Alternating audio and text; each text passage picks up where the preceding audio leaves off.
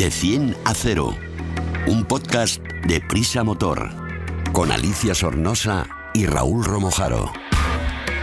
De 100 a 0 es el primer podcast de Prisa Motor, la plataforma transversal dedicada a la automoción del país, AS, 5 días, SER y Huffington Post. El podcast Cero Emisiones. Súbete con nosotros.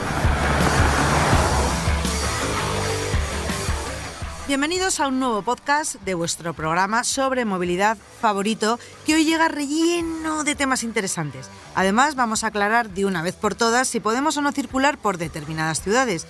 Y espero que no nos quedemos sin la luz de nuestros faros, ahora sabréis por qué lo digo. En el mismo coche viajamos esta vez Raúl, Sergio Amadot y Alfredo Rueda. Hola chicos, ¿qué tal? Hola Alicia. Poneros el cinturón y allá vamos. Sergio, como siempre nos explicas todo muy bien, hoy voy a seguir dándote la lata con el tema de las zonas de bajas emisiones. Recuerda que en el podcast 47 hablamos de las pegatinas para entrar en estas zonas, pero hoy si te parece quiero que nos expliques cómo nacen estas zonas, porque se las inventan, y las multas, que esto es lo que más me importa, a las que nos enfrentamos en caso de pasar de la ley o porque nos equivoquemos y entremos sin querer en un descuido. Porque en teoría deberían ser 10 las ciudades españolas que, que cuentan con estas zonas, ¿no es así? Bueno, en teoría deberían ser más, 149. ¡Wow! De momento hay 10 que la tienen. 10, bueno, 10 en el momento en que estoy diciendo esto. Depende de cuando... Lo escuche No, uno, que sí. igual ya son 15. A lo mejor son 12, 15 o 23. Vale. Esto es, eh, nace de la ley de cambio, de cambio climático, que se aprobó en el año 2021 y ahí decía que las ciudades de más de 50.000 habitantes tenían que tener antes de 2023 una zona de bajas emisiones. El objetivo era, como, dice el nombre, bajar las emisiones contaminantes procedentes del, del tráfico. Y hay ciudades con más de 150.000 habitantes en España y 149. O sea, que son esas, pero en realidad me has dicho que las 10 que yo creía son las que están funcionando, ¿no? Eso ¿Qué, es. qué son esas zonas de bajas emisiones y qué ciudades las tienen activas? Esas zonas son áreas restringidas, muchos eh, ya las conocerán porque en algunas ciudades efectivamente funcionan. Zonas a las que no todo el mundo puede acceder con, con su vehículo. Los más contaminantes eh, se quedan fuera. Esas zonas pueden ser más o menos restrictivas, depende de cada, de cada ayuntamiento, y más o menos amplias. Eh, pueden ocupar. Lo único que dice la ley es que tienen que ser suficientemente grandes como para efectivamente bajar las, Claro. las emisiones. Si es un barrio de nada, pues es complicado que por mucho que no es. circule por ahí nadie, si todos los de alrededor están eh, llen- llenos de camiones por las carreteras, por las calles, pues no nos sirve de nada. Y por lo general, eh, las que son más amplias son menos restrictivas y las zonas eh, que son más pequeñas son más restrictivas. Eh, funcionan de momento en Madrid, Barcelona, Sevilla, Zaragoza, Hospita- Hospitalet de Llobregat, Pamplona, San Cugat del Vallés, Rivas, Vacia Madrid, Cornellá y Pontevedra. Vamos, Madrid, Barcelona, Sevilla, Zaragoza y Pontevedra, porque las demás son pequeñas ciudades cerca Sí. de, de Madrid y de Barcelona. Del área metropolitana de Barcelona, sí. Eh, Sergio, mm, imagínate que yo me voy, pues por ejemplo, a Cornellá de Llobregat, que mm, no voy nunca y no tengo ni idea de lo que pasa ahí, y entro en una zona de bajas emisiones. ¿Cómo sé, sin conocer la ciudad, que estoy entrando en esta zona? Eh, Pues lo que tienes que hacer es eh, informarte bien antes, porque luego en la práctica en la, en la calle es complicado. Estas zonas tienen que estar señalizadas. Hay una señal que creó la DGT al efecto, con un- una señal de prohibido, con un cochecito que echa, que echa Humo. humo, y debajo de esa señal tiene que aparecer el distintivo que permite pasar, el distintivo de la DGT que permite pasar más allá. Las famosas pegatinas, ¿no? Eso ABC de... Lo que pasa es que puede ocurrir que vayas conduciendo, llegues ahí y ya no puedas echar para atrás, ni irte a un lado, ni Mm, sepas por dónde ir y te cueles sin querer. Por eso conviene eh, informarse antes para no ir por donde no debes. Pero vamos, que muy claro entonces no están señalizadas, ¿no? Bueno, esta señal, el- es que pasa como con muchas señales que entiendes, a, a mí por que lo las menos tienes que me buscar pasa. para verlas. A mí me pasa por lo menos que voy a un sitio y sé por dónde tengo que ir porque ya sé de antemano que tengo que ir por ahí, no porque la señal... te lo- a veces las señales, no sé si te ocurre a ti, cuando llegas a la señal o te la pasas o te pierdes y con estas puede ocurrir, puede ocurrir eso, que si no estás enterado con antelación te, te lo pases y no... ¿Desde cuándo, Sergio, el castigo queda unificado por la ley de tráfico? O sea, ya no son los ayuntamientos, sino también es... Hmm. Lo voy a decir y me vas a regañar. Voy a poner un euro en la hucha. Habría que tener ahora un sonido de, euro en la hucha. Y la DGT se gane, gane dinerito con nuestras multas. Multa y DGT, cada vez que lo digas, Tasca. euro, venga. Eh, esto, como dices, antes eran los ayuntamientos. Cuando empezó a Madrid Central y en Barcelona fueron los primeros eh, lugares donde se, se crearon estas zonas y eran los ayuntamientos los que ponían la multa. En marzo del año pasado, en 2022, se, la ley de tráfico, cuando se reformó la ley, ya incluyó eh, que colarse, meterse en- incorrectamente en una de estas áreas era infracción grave, que son 200 Guau. euros. 200 euros que se quedan en 100 si los pagas en Rapidito, sí. rápido, eh, pero en, en todo caso son 200 euros en todas las ciudades que tengan estas áreas. Para terminar este tema, que podemos ampliarlo o leerlo muchísimo más a fondo en la página del motor.com. Explícame dónde podemos comprobar qué, tipe- qué etiqueta corresponde a nuestro vehículo y cómo se están clasificando los vehículos para acreditarlos con estas pegatinas. Es decir, ¿qué pasa con las pegatinas? A ver si nos enteramos ya de una vez por todas. Sí. ¿Cuántas hay y, a- y- y cómo sabemos cuál corresponde a nuestro vehículo? Este año va a ser el año de las etiquetas, desde luego, porque son las etiquetas de la DGT que las conocemos de hace un tiempo, pero ahora es cuando empiezan a tener verdadero sentido, porque esas etiquetas, eh, son- según ellas, es como se clasifican los coches para que puedan o no puedan entrar.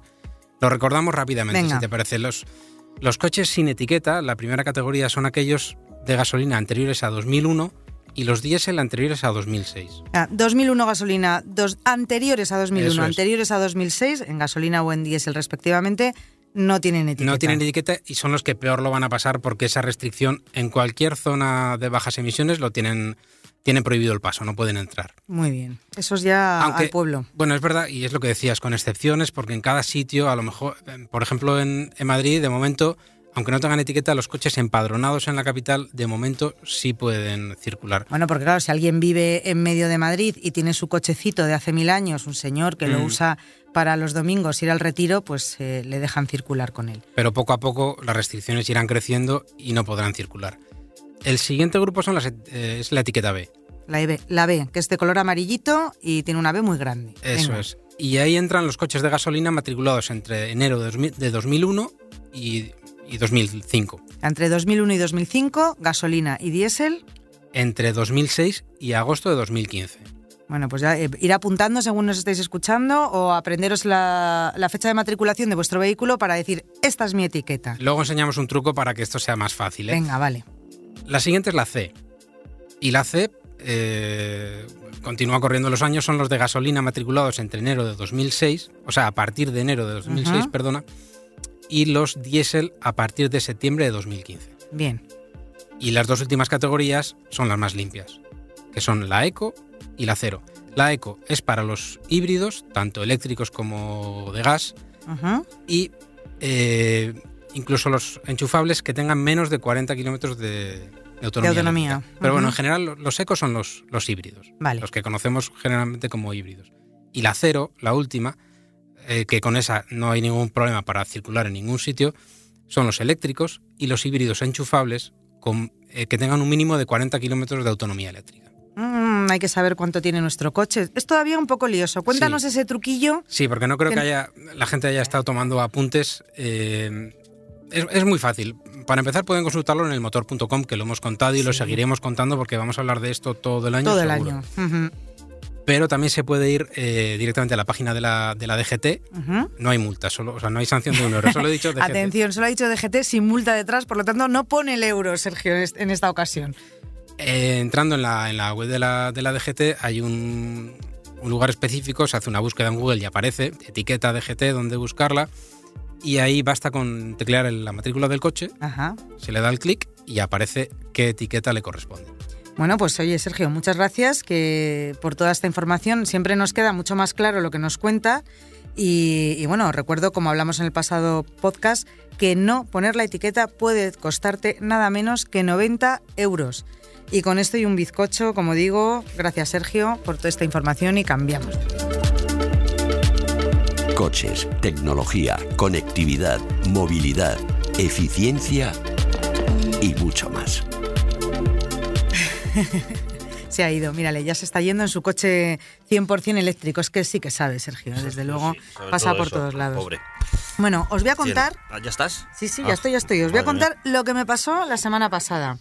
Cuando salgo de un restaurante en Don Ramón de la Cruz, el restaurante de unos amigos míos, mira que lo voy a decir por si alguien quiere ir, que se come muy bien, de Mil Amores se llama, en el barrio Salamanca, Sergio. y. Ah, no, Sergio no que se ha ido. Raúl, en el barrio de Salamanca, Raúl. Eh, salgo fuera con el cocinero, me va a enseñar su moto porque tiene una Ducati Monster maravillosa y cuando nos ponemos a mirarla no tiene los tubos de escape. Le habían robado en plena calle, en uno de los barrios más caritos de Madrid, los dos tubos de escape Termiglioni de su moto, que digo yo, bueno, ¿y ahora cómo vas a ir a casa a escape abierto? O sea, que fíjate qué faena. Encima le pondrían una multa, ¿no? Por ir haciendo ruido. Bueno, espero que con la denuncia en la mano no le pongan, no le pongan ninguna multa. Pero ahora te quiero preguntar a ti, Raúl, porque he leído un artículo muy curioso en el motor.com que también me ha sorprendido y al hilo de esto del robo de las piezas de, de nuestros coches y de nuestras motos, ¿qué está pasando con los faros de LED para el cultivo de marihuana? Tú fíjate qué pregunta tan rara te estoy haciendo, pero que seguro que me vas a saber contestar. ¿Es verdad que roban faros LED para el cultivo de marihuana nada menos? Sí, es, algo que además no es, no es nuevo, lo que ocurre que, que últimamente ha vuelto a, saltar a la palestra porque ha habido más casos y además ahora como ocurre con todo, pues están documentados, por así decirlo, con, con gente que lo, que lo graba con, con vídeo. ¿no? Eh, en el año 2012 ya había, ya había en el periódico The Guardian en, Inglaterra lanzaban un aviso a los propietarios de Porsche que decía los cultivadores de cannabis pueden robar sus faros. Era como describían que el, que el Porsche Cayenne y Panamera básicamente se situaban como los modelos más codiciados, más deseados por los ladrones en Ámsterdam para llevarse los faros. Pero bueno, claro, en Ámsterdam me imagino, porque ahí se cultiva y, se fuma también mucha marihuana y necesitaban, pero ¿qué tienen estos faros que no tengan los de mi Twingo, por ejemplo? tu Twingo como el de Shakira. claro, como el de Shakira. Yo es que soy, muy, soy muy Shakirera. Yo. Ahora está muy de moda, ¿no? sí. Pues mira, es, es, una cosa bastante, bastante obvia lo que, lo que ocurre con estos faros, que son faros muy, muy caros, son faros que pueden costar 4 o 5 mil euros, ¿eh? porque son, son de última tecnología por dos, dos razones principales. Eh, alumbran muchísimo porque son de, luz LED, la mayoría de ellos, y consumen poco. Están hechos para alumbrar mucho y consumir poco. Con lo cual, son ideales para lo que nos podemos imaginar pero es que además tiene que haber algo más, algo como por ejemplo que esa luz sea especial o, tenga una luminosidad especial para las plantas. Creo que también lo escribías por ahí, no me lo quieres contar todo, ¿eh? de No, sí, sí, tienen, tienen la luz que, que sirve para que la marihuana con ese calor, exactamente. Porque sabemos que ha habido incluso en, eh, bueno, en Madrid, hace poco se supo la noticia de picos de energía, de, consumo de luz en determinadas zonas que no tenían razón y era porque eh, se, estaban, se estaban conectando eh, muchísimas luces para que hubiera calor y, luminosidad para, para, el cultivo del cannabis y entonces pues saltaban los plomos, por así decirlo, ¿no? Pero con estos, con estos faros eh, que, que, tienen estas dos cualidades que hemos dicho, una luz eh, especial, poco consumo y mucha potencia, pues lo que se consigue es que parece ser, por lo que dicen, que la, que la marihuana crezca muy bien y de hecho lo que, lo que ha pasado es que en Brasil ha, ha vuelto a haber una especie de, oleada ¿no? de, este tipo, de este tipo de robos que obviamente pues por lo que se ve allí también este, este cultivo debe ser bastante común. Mira que a mí me gustan los tomates, podían hacerlo con el tomate que igual hasta sabía más rico que los que te venden en el mercado. ¿Hay alguna otra pieza de otros modelos que nos tengamos que preocupar si somos propietarios? Sí, ya hemos hablado de esto en alguna, en alguna ocasión. Los faros, como, como decimos, es un objetivo bastante habitual. Además, mm, si buscáis algunos vídeos en la web del motor, tenemos alguno, los quitan con una rapidez pasmosa, en 30 segundos se llevan el, el faro. Y otra de las que también hemos hablado es del robo de catalizadores, que si recordáis, hablamos de, que tienen este dispositivo que sirve para que los coches contaminen menos y depurar los gases. Tienen una serie de, metales preciosos que tienen muchísimo valor, algunos incluso más que, más que el oro. Eh, aparte de esto, pues eh, últimamente también hemos recogido en nuestra, en nuestra web eh, denuncias de usuarios que se estaban robando neumáticos. ¿eh? Neumáticos con la llanta completa, el neumático. Es el más típico, ¿no? Encontrarte el coche encima de cuatro ladrillos. eso es, que parecía que, había pasado esta moda, pero parece ser que en algunas zonas eh, de alto nivel adquisitivo de, Madrid, como Majada Honda, Valdebebas, ha habido una oleada de, esto, de estos robos y, que bueno, que vuelven a estar otra vez. Debe ser que como están tan caros, pues eh, los amigos de lo ajeno han decidido que también se los, se los llevan. O sea, con lo cual hay, hay bastantes piezas de coches, sobre todo de coches de alta gama, que son susceptibles de robo, por eso la mayoría de las veces, pues lógicamente terminan estando estacionados en, en garajes o en parking, porque es lo más, lo más aconsejable. Bueno, pues venga, no, os compréis, quedaros todos con el Twingo, que a ese no le roban nada, que quitar el faro de un Twingo que yo he tenido uno hace años cuesta un trillón, no se quita así en 10 segunditos. Y ojo, los que tenéis motos, eh, intentar aparcarla si es posible cerca de alguna cámara, de algún cajero, de alguna embajada, de algún lado, para que si os sustraen los tubos de escape, eh, que se pueda saber quién es. Y también os recomiendo que todos los tubos de escape, y más los Termilion y los Akrapovic, todos estos que son más caros, tienen un tornillito, una tuerca de seguridad, ponerla porque así este trabajo les cuesta un poquito más y es más difícil. Sí, sí, recuerdas también con los catalizadores dimos una serie de consejos para intentar que la operación se complique y puestos a elegir el ladrón entre uno que se lleva fácil y otro que está un poquito más complicado, pues obviamente va a tirar por lo fácil. O sea que, que todo esto, como decimos, si que tenéis interés y queréis evitar robos, al motor.com y ahí encontráis muchos más detalles. Fenomenal, Raúl, muchas gracias. A ti, Alicia.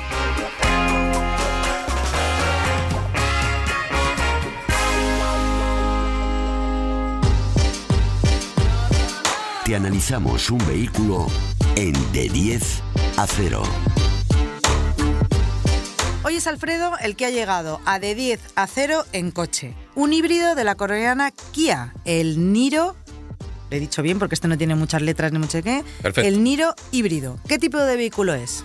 Pues como está medio camino entre un sub y un turismo, el Kia Niro se cataloga como un crossover. Monta un motor híbrido no enchufable de 141 caballos y a bordo, pues bastante espacio y mucha tecnología. Muy bien. ¿Qué caracteriza su diseño y carrocería?